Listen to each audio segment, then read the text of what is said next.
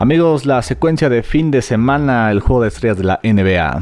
En el fútbol de la Liga MX tenemos a los Pumas, líderes de la competencia. Y, los scrimmies de la intermedia rumbo a un EFA 20.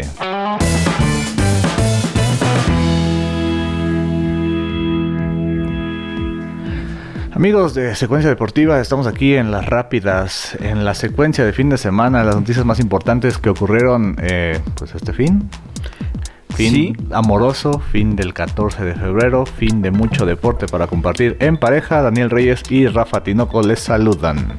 Hola, ¿qué tal amigos de Secuencia Deportiva? Y vamos a arrancar con estas rápidas y con esta secuencia deportiva con el juego de estrellas de la NBA que pasó el fin de semana, donde arrancó el viernes, el viernes con, con las, los equipos de el mundo contra Estados Unidos de años 1 y 2, los novatos donde el equipo estadounidense vence al equipo del resto del mundo. Después el sábado tuvimos el concurso de habilidades. Que yo te vi que estabas descontento, Rafa. ¿Por qué?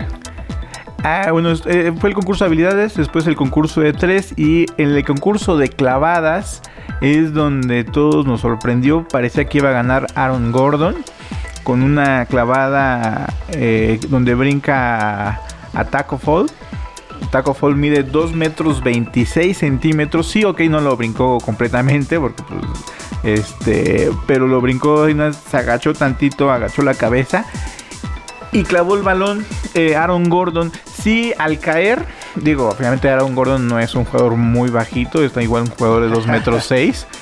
Eh, lo brinca y al caer sí le alcanza a pegar un poco en, la cabeza, ya que pues, su cuerpo no cabía entre el aro y, Taco Fall, pues estaba, estaba difícil. Y muchos le criticaron eso, de que no fue una. que no lo brincó limpiamente, pero bueno, hay que también tomar en cuenta eso. Pero sí fue bastante espectacular, a diferencia de Derrick Jones Jr., donde sí usó clavadas espectaculares, sí fue un buen candidato, fue, sí fue buena final, pero su última clavada fue como que ah, dejó de ser. Entonces con la clavada donde este Aaron Gordon brinca a, a Taco, siento que tenía que haberse llevado el triunfo. Pero yo, a ver, yo, yo quería comentarte algo. Eh, en, su, en, su, programa, en su podcast de los martes de puro básquetbol de Oscar Pérez y acá Rafa Tinoco, me estaban comentando que hace mucho que no veían un concurso de clavadas a, a nivel, acá top, acá lo que, lo que dice acá, concurso de clavadas.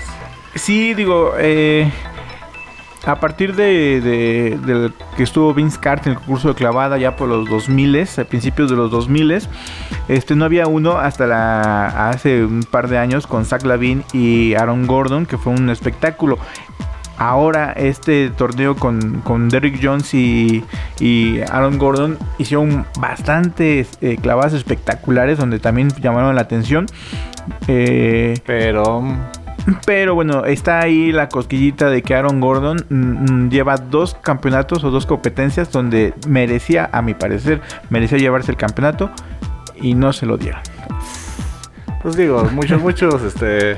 Muchas veces pasa eso, ¿no? Que de, hecho, estrella y no, no se lleva él, nada. Él, salió tan decepcionado que eh, anunció en prensa que ya no va a concursar en ese tipo de eventos, que ya, ya, si él siente que merecía dos trofeos, y de los cuales no le dieron ninguno. Entonces prácticamente se retira del concurso de clavadas. Que normalmente un jugador solamente va entre dos y tres veces y este era la, segunda o tercera ocasión de Aaron Gordon. Que me imagino yo que para el siguiente concurso todo el mundo va a esperar la llegada de Zion Williamson al concurso de clavadas. Pero ¿qué noción tiene ese tipo de cuerpo como muy robusto, muy tosco como para meter la clavada? Podría no verse tan hábil. a diferencia, digamos, que de LeBron James. Exactamente, su clavada fue horrible.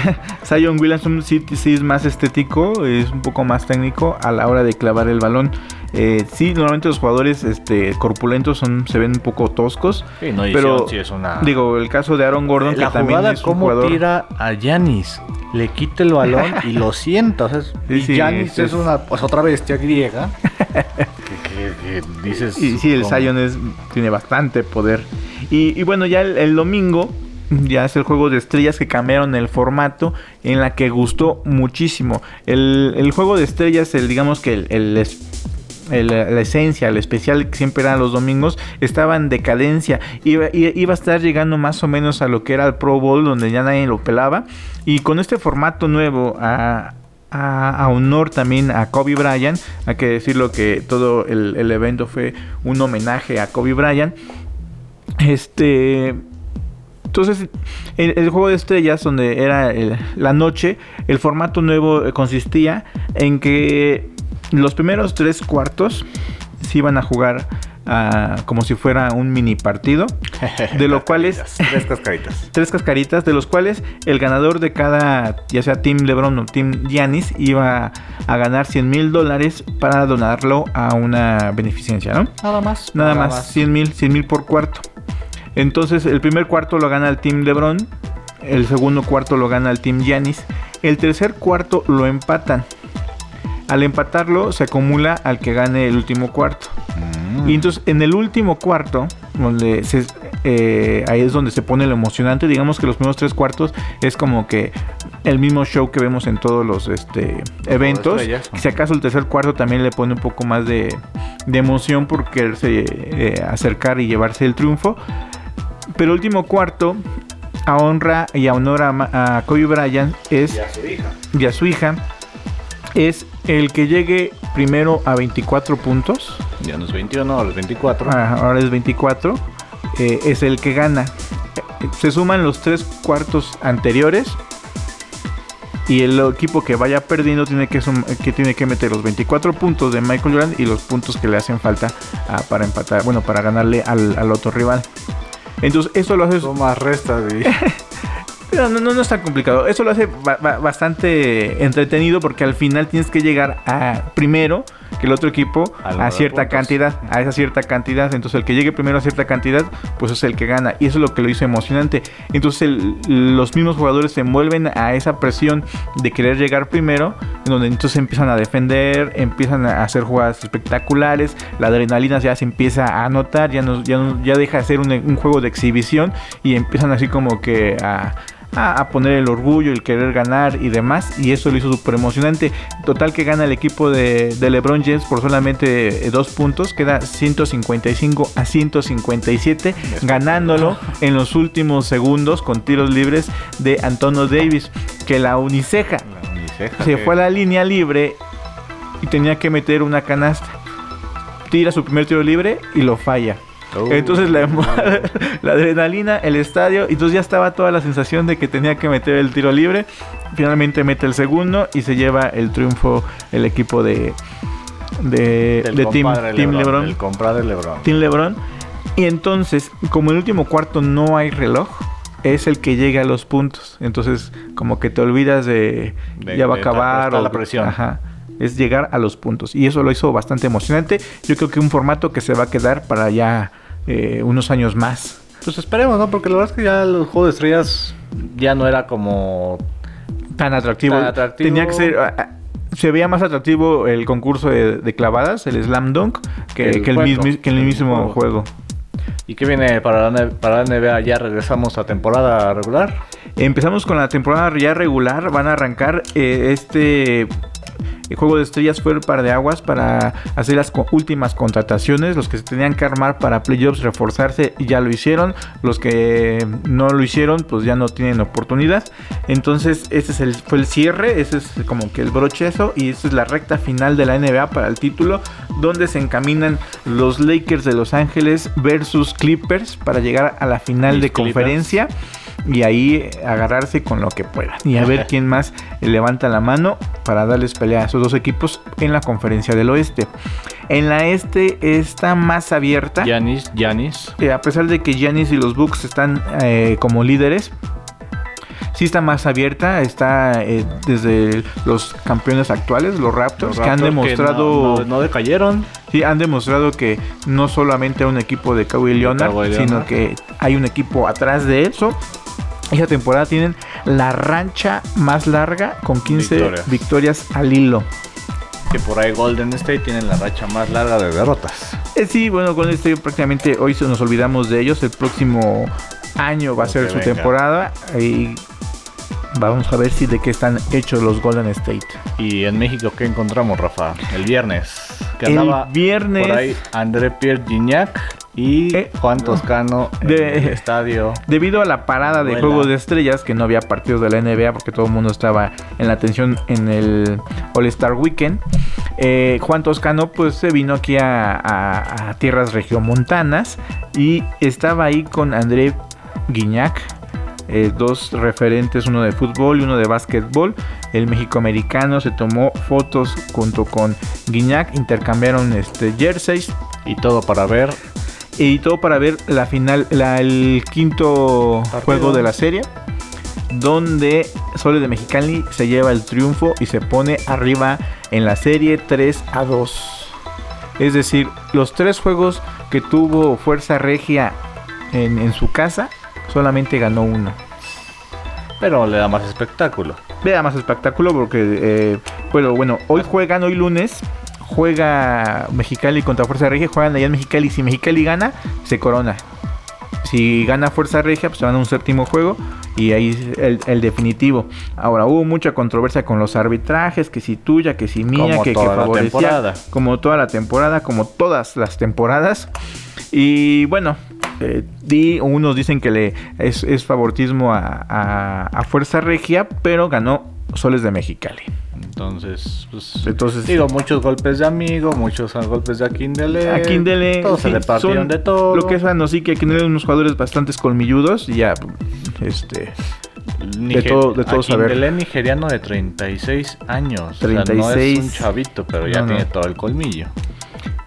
Y bueno, esos son por parte de las finales de la NP. Recordarles, recordarles que este jueves se enfrenta la selección mexicana de básquetbol contra la selección de Bahamas. Esto es ventana FIBA para eh, la calificación a la América Cup. El jueves juegan aquí en Guadalajara. Bueno, no aquí, pero me refiero aquí en México. en México. versus Guadalajara. Después viajarán a, a Bahamas, a esas bonitas islas. Y, será su segundo juego. Ahí una selección conformada eh, por jóvenes y con jugadores con experiencia.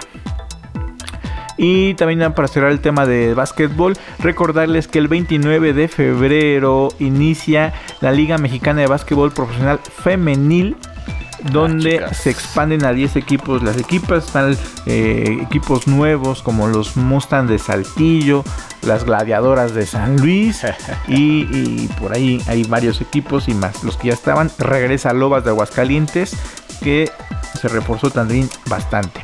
Con ex Lobas, ¿no? Que Con- estuvieron un rato en las Altecas y ya creo que ya regresan, ¿no? A su... No, fíjate que no. No, No, no, no. Hay, una- hay unas que no regresaron. Está Yasmín Valenzuela, Mieleras. Se que fue a Mieleras de Guanajuato. Hassel Ramírez sale de Mieleras y se va a Lobas. Ahí se va Lobas, sí, fue un intercambio de postes se y vi. movedoras. Y bueno, ya va a arrancar toda la emoción de básquetbol femenil en México. Y pasemos al fútbol, ¿no? Ya a, a la liga.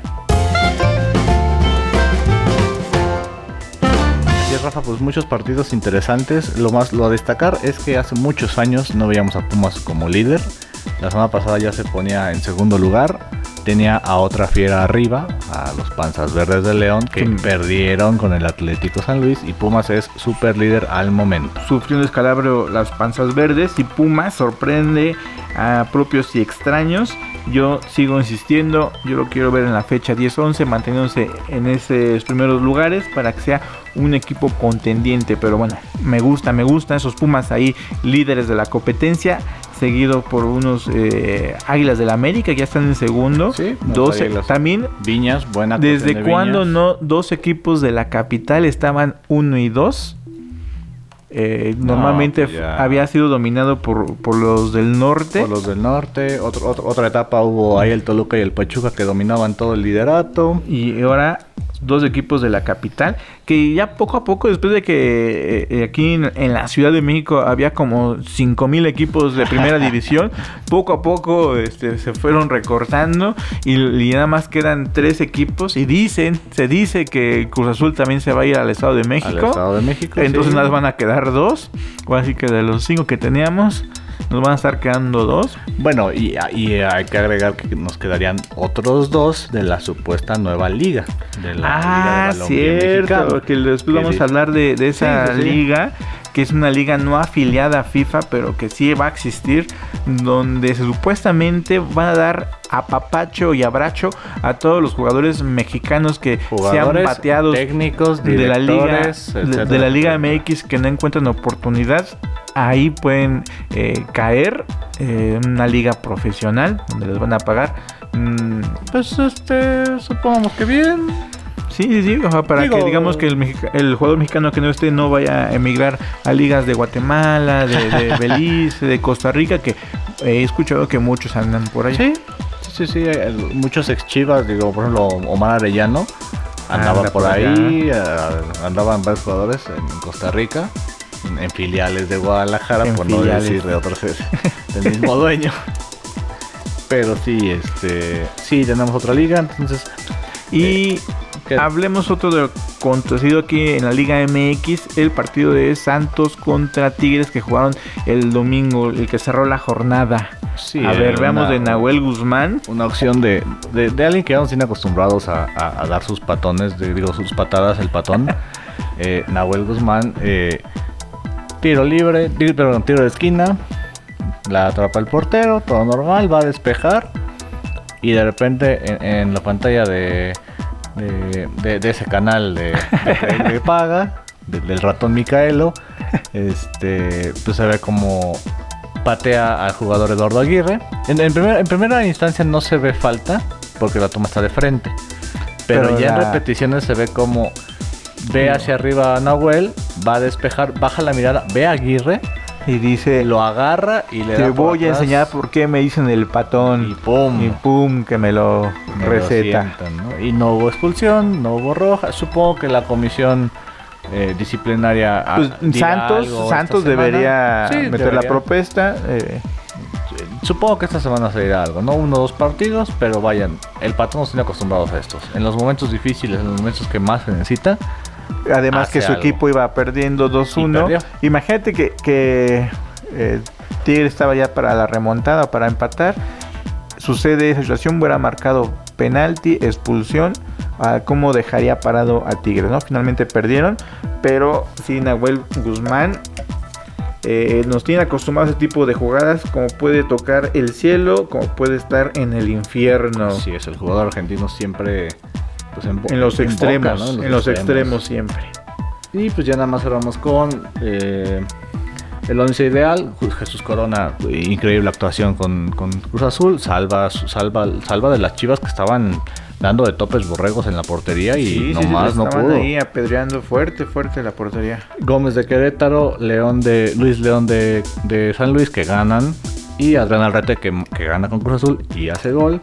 Eh, Eduardo Aguirre, el que ya comentamos, aparte de la patada, recibió, que recibió, hizo dos goles. Sebastián Córdoba de América, sin dudarlo. Yo, Marco García yo creo que por eso se lo recetó. Como metió dos goles, dijo Nahuel Guzmán, a ver, deja de estar metiendo gol y tómala.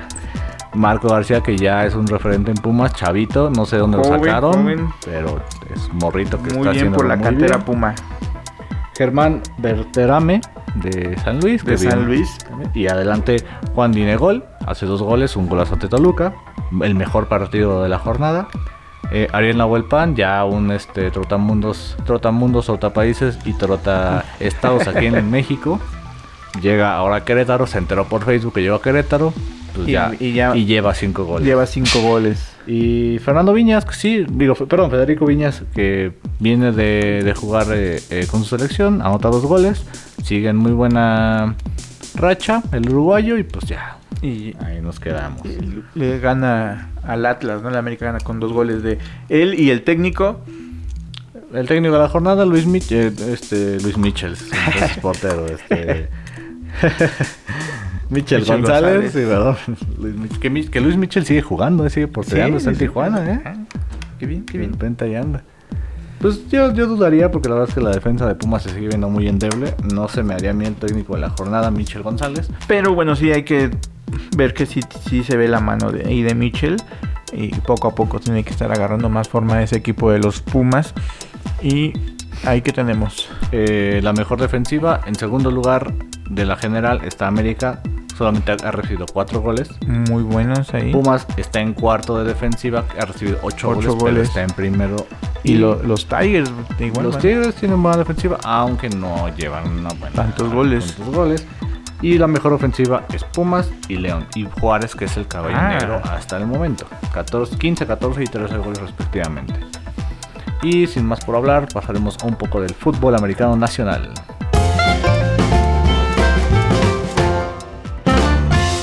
Ya está por iniciar la intermedia de ONEFA.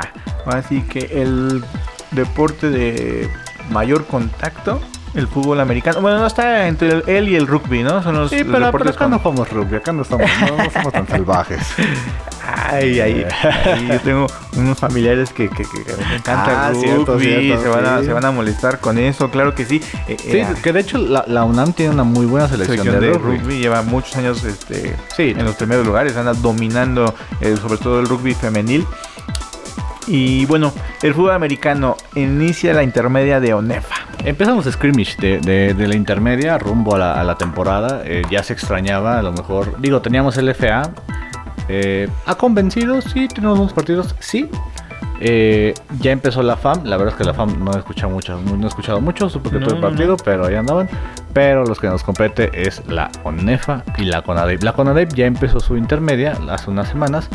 Eh, eh, Onefa ahorita está empezando con Scrimmage. Y... Eh, ¿Por dónde empezar? ¿Por dónde empezar? Hay dos Scrimmage importantes. Águilas Blancas de Onefa contra Pieles Rojas de Fademac. En donde el equipo de los volátiles de Santo Tomás gana, gana bien. dejó en tres puntos solamente al equipo de Fademac pero se empieza a, vislumbrar uno, uno de los equipos contendientes, Águilas Blancas, siempre está en la pelea, siempre está ahí. Y el partido que generaba un poco más de, de escosor, más, más cosita, es el de Potros YM contra Cherokees del Poli. ¿Por qué?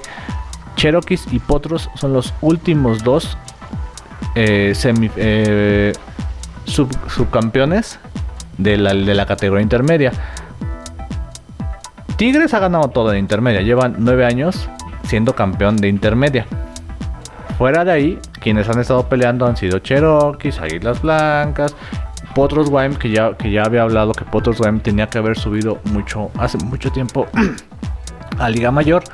Pero se, se, se un muy buen equipo, aunque ahorita pierden eh, ante los Cherokees. Los Cherokees tienen eh, al coreback Axel, Axel, Medina Padilla, que, es, que ya, es referente, ya es, ya es su último año que puede jugar en la intermedia, ya tendrá que subir o a burros blancos o a, o águilas, o a, que, técnicamente tendrá que ser a burros blancos. Pero eh, dos, dos pases de anotación le sirvieron para dominar a los Potos de eh, y con eso se terminó los scrimmages de intermedia. te, digo que de LFA pues, tuvimos pues, buenos encuentros. Eh, tuvimos el Condor contra Osos. Pero esa, esa, liga del LFA y la FAM no llegan de, de, llenar de expectación, de, llamar la atención tanto como podría ser o como va a ser eh, ONEFA con la llegada de la Liga Mayor de los equipos de CONADEIP contra Onefa. es que eh, el problema es que en México nunca ha habido una liga profesional de fútbol americano. Hay como muchos factores, ¿no? Digo, yo puedo analizar algunos. Eh, las ligas no, han sido sólidas. Digo, se hizo una liga hace como 15 años, fue un fracaso por corrupción. Eh, pero ahorita ya la, LFA tiene 5 años, ya esta es su quinta temporada es la más consolidada FAM, apenas es su segunda temporada. Eh, pero por ejemplo, de FAM había partido el, el, fin de semana. Al momento no han subido nada en sus redes sociales. No lo televisaron. No, no sé de qué va. Pero pues tienes que empezar a, a generar expectativa, ¿no? Porque pues dónde, dónde, queda, ¿no? El, fútbol. Sí. Eh, les digo, eh, supuestamente hay un partido ya el sábado 22 eh, en Gauss San Lucas entre Marlins y Rojos. Pero no se ha generado un, impacto mediático como lo debería de ser. ¿Cuál es, ¿Cuál es la rivalidad más fuerte de los equipos, ya sea de FAM o de LFA, que tienen. O sea, que digas tú, este es el partido así como que siempre llama la atención o que De FAM no podemos decir todavía porque es su segunda temporada. De LFA yo creo que el que se jugó esta, eh, la primera jornada, el Raptors contra Mexicas. Raptors, Raptors es el Cruz Azul del americano de profesional. Lleva tres finales perdidas, una ante Mexicas y siempre se han dado buenos duelos, ¿no? Este fin de semana se jugó, no, perdón, el fin de, el fin de semana pasado se jugó el Dinos contra Fundidores. Saltillo contra Monterrey. Podrá llamarse no clásico, pero sí duelo atractivo. Y pues eh, realmente Osos y Artilleros es segunda temporada, no podemos decir mucho de ellos. Condors, pues en un momento le llamaban los Condors de Cleveland. Era un equipo que no aspiraba a nada y pues así. Entonces realmente no podemos decir que tenemos todavía clásicos clásicos, pero sí yo creo que los partidos más sobresalientes serían esos dos. Y pues ya con esto terminamos la actividad de, el fútbol americano. Eh, esperar que ya empiece la liga mayor, esperar que ya empiece la intermedia y pues a ver que se, que se consolide FAM y que se consolide y que, y que sea por buen camino el FA, ¿no? Que es lo que se espera. Bueno, bien, eso tenemos ya por parte de las breves del deporte, todo lo que concurrió el fin de semana, lo que nos espera también y y recuerden que esto es secuencia deportiva con Daniel Reyes y Rafa Tinoco. Ya para cerrar, ¿tenemos alguna otra noticia? Pues no, se, se corrió la Fórmula E este fin de semana, pero pues... No, no, no. No, no destacamos de mexicanos. Digo, no, no tenemos ningún mexicano. Eh, pues sí, sería como todo. Como todo, todo el mundo deportivo o relevante. Y bueno, entonces nos despedimos eh, a nombre de Daniel Reyes y su servidor Rafa Tinoco. Eso fueron las breves de secuencia deportiva o la secuencia del, fin, de, semana. Y recuérdenos eh, seguirnos en Facebook, en Instagram, en Twitter. Eh, tenemos podcast de fútbol, de básquetbol y de americano. Muchas gracias por escucharnos y sigan en nuestras redes sociales a Secuencia Deportiva. Muchas gracias.